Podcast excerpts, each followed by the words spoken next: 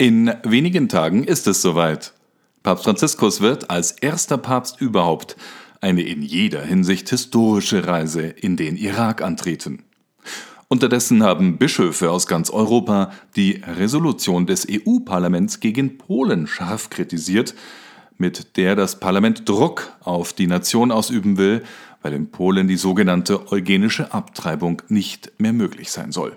Und in Mexiko ist ein Mann auf seine letzte Reise gegangen. Er starb buchstäblich kniend im Gebet vor dem Altar seiner Kirche und bekam so auch gleich die Totenmesse gefeiert. Mehr dazu später im Podcast. Hallo und herzlich willkommen zum Zehner Deutsch Podcast für diese Woche. Am Mikrofon begrüßt Sie Anjan Christoph Wimmer. In einer Woche wird Papst Franziskus voraussichtlich Geschichte schreiben, wenn er als erster Papst den Irak besucht. Seine Reise vom 5. bis 8. März wird ihn von den Ausgrabungen historischer biblischer Städten, die tausende Jahre alt sind, bis zu Kirchen führen, in denen Katholiken erst vor kurzem noch schreckliche Terroranschläge erlitten. Bei den geplanten Treffen mit irakischen Politikern und prominenten muslimischen Geistlichen wird der Papst in etwas mehr als drei Tagen knapp 1500 Kilometer im Irak zurücklegen. Hier ist eine kleine Übersicht der Orte und Termine des Papstes. Am Freitag, dem 5. März, nach der Ankunft auf dem internationalen Flughafen, gibt es ein Treffen mit dem irakischen Premierminister Mustafa al-Khadimi, bevor er noch den irakischen Präsidenten Barham Salih im Präsidentenpalast besuchen wird, wo Franziskus auch eine Rede, wie üblich, vor einer Versammlung ziviler Behörden und Vertreter halten wird. Das Treffen des Papstes aber findet mit den irakischen Behörden zu einer Zeit statt, in der das Land mit schweren politischen, sozialökonomischen, ja und vor allem sicherheitspolitischen Herausforderungen konfrontiert ist, darunter einer Protestbewegung, die ein Ende der Korruption in der Regierung fordert, eine hohe Arbeitslosigkeit und konfessionelle Spaltungen innerhalb des politischen Systems, die nach der von den USA geführten Invasion des Irak im Jahr 2003 entstanden sind. Die syrisch-katholische Kathedrale unserer lieben Frau der Erlösung, auch bekannt als Saidat al-Nejad, war 2010 Schauplatz eines Selbstmordanschlags des Islamischen Staates IS während der heiligen Messe am Sonntag. Dabei starben über 50 Menschen. Die Islamisten töteten zwei Priester und nahmen mehr als 100 Menschen zur Geisel, bevor irakische Sicherheitskräfte mit Unterstützung der Amerikaner die Kirche stürmen konnten. Der Seligsprechungsprozess für die 48 Katholiken, die in der Kirche sterben mussten, wurde im Oktober 2019 bereits an den Vatikan weitergeleitet. Er hat also seine diözesane Phase abgeschlossen. Diese Kathedrale war auch eine von sechs Kirchen, die im August 2004 bombardiert wurden. Als fünf Autobomben in Bagdad und eine in Mossul in Fahrzeugen gezündet wurden, die vor Kirchen geparkt waren. Dabei kamen insgesamt zwölf Menschen ums Leben, über 70 wurden verletzt. Papst Franziskus wird diese Kathedrale also besuchen und eine Rede halten vor den örtlichen Bischöfen, Priestern, Ordensleuten und anderen irakischen Katholiken. Ein Wandgemälde des Papstes mit der vatikanischen Flagge und der irakischen wurde bereits jetzt in Erwartung seines Besuchs auf eine Wand an der Außenseite der Kathedrale gemalt. Zusammen mit vielen Fotos in den sozialen Medien zeugt sie von der hohen Erwartungshaltung der Gläubigen in diesem Land. Soweit nur der erste Tag. Am nächsten Tag, am Samstag, dem 6. März, geht es weiter in die historische Stadt Najaf und in die Ebene von Ur.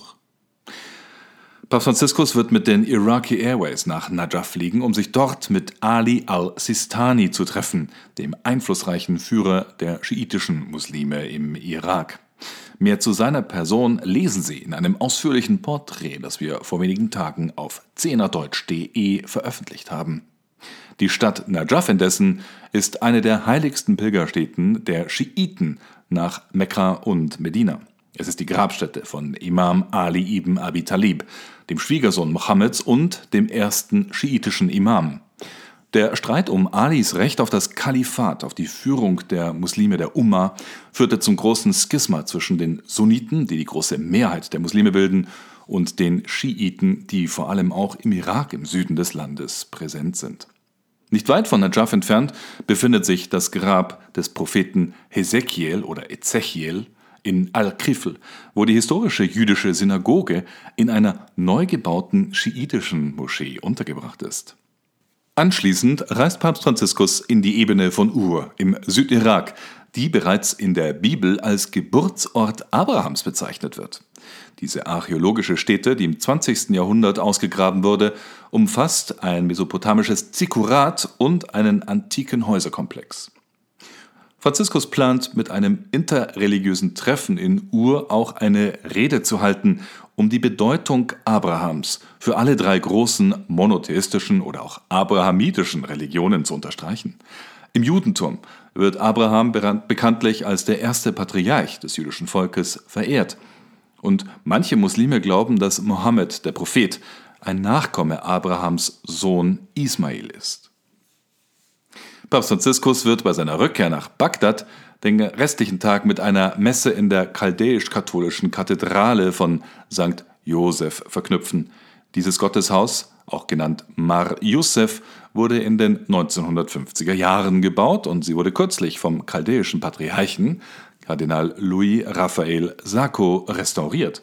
Die Chaldäer sind eine von mehreren uralten ostkatholischen Gemeinschaften im Irak.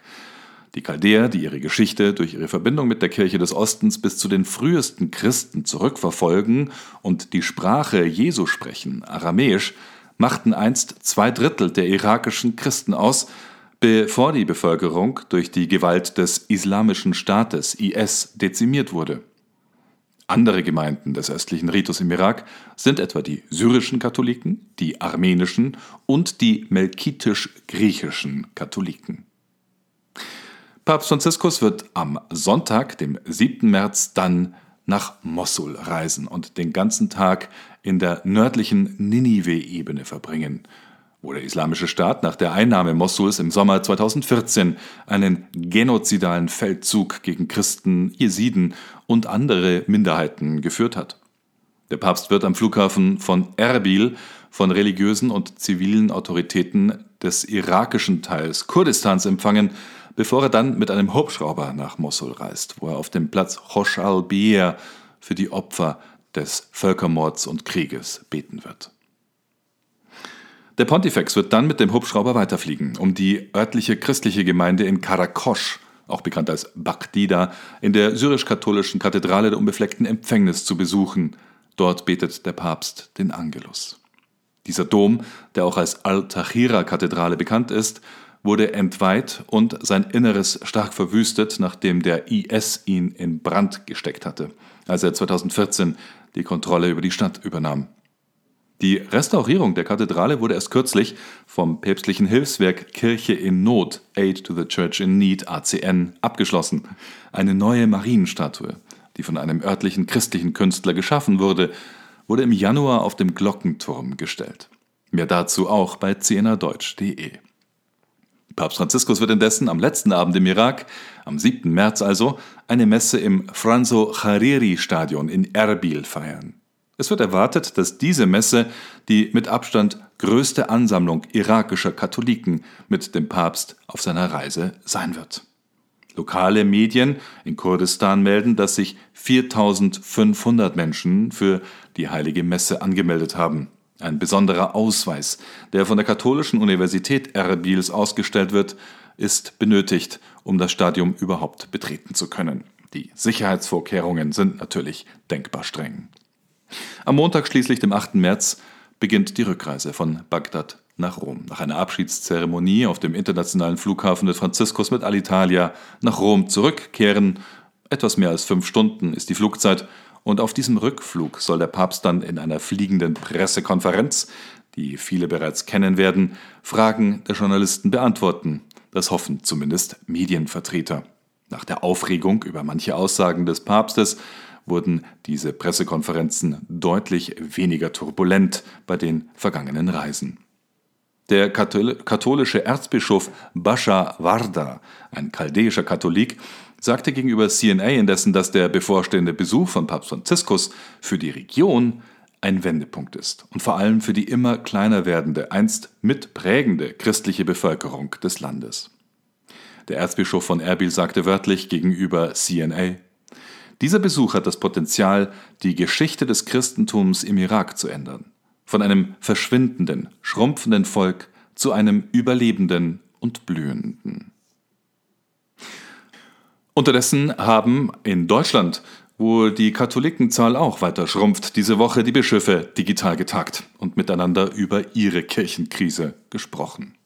Dabei ging es unter anderem um die Wahl einer neuen Sekretärin, Dr. Beate Gilles, und um die Zukunft einer Kirche, die immer noch mit ihrem Umgang mit sexueller Gewalt und Vertuschung ringt, vor allem aber auch auf dem synodalen Weg, auf einem höchst kontroversen Weg versucht, Lösungen zu finden.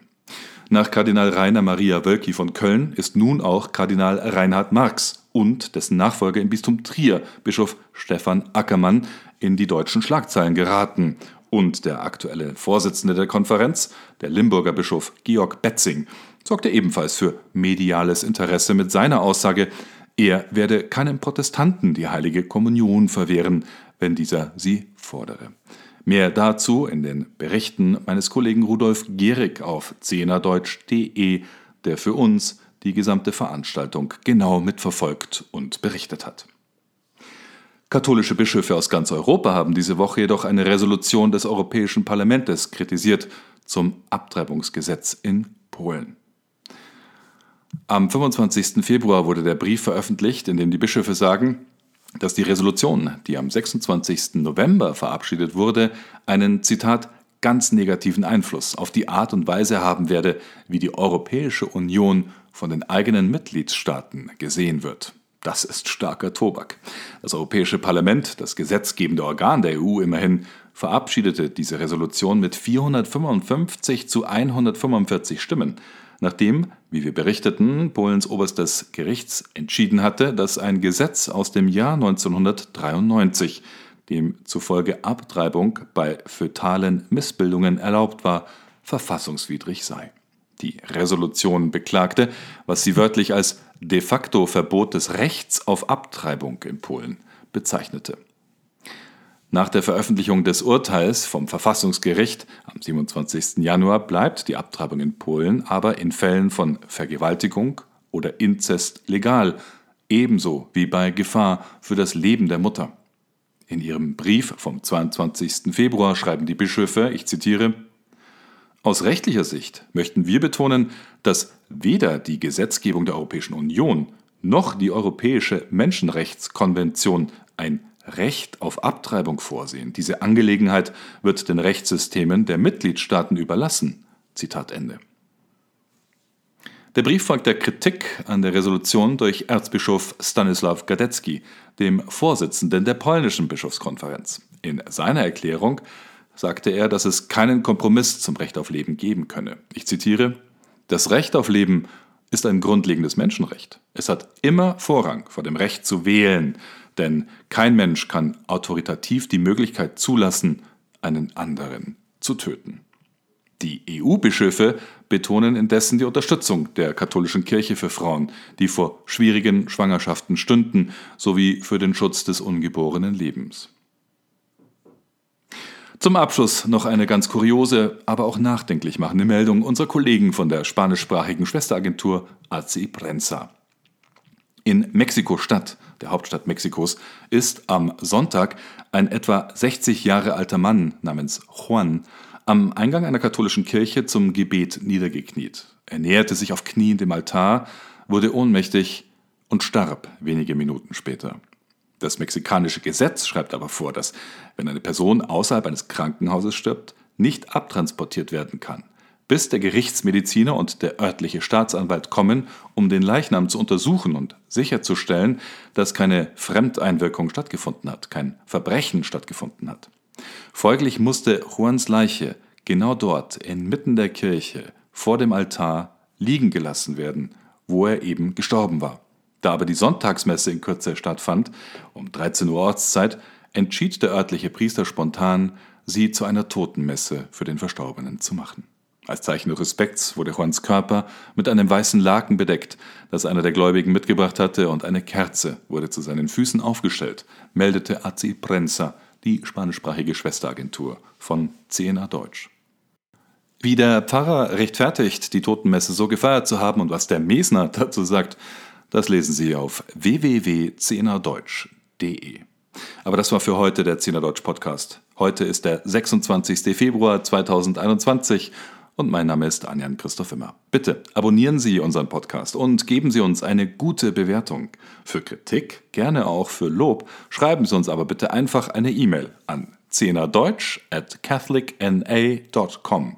Also Catholic, C-A-T-H-O-L-I-C-N-A.com oder kontaktieren Sie uns auf Twitter. Sie finden uns per Suchfunktion cna.de Podcast. Gibt's nur einen. Ich wünsche Ihnen einen guten Start in das Wochenende, einen gesegneten Fastensonntag sowie eine kommende Woche. Wir hören uns.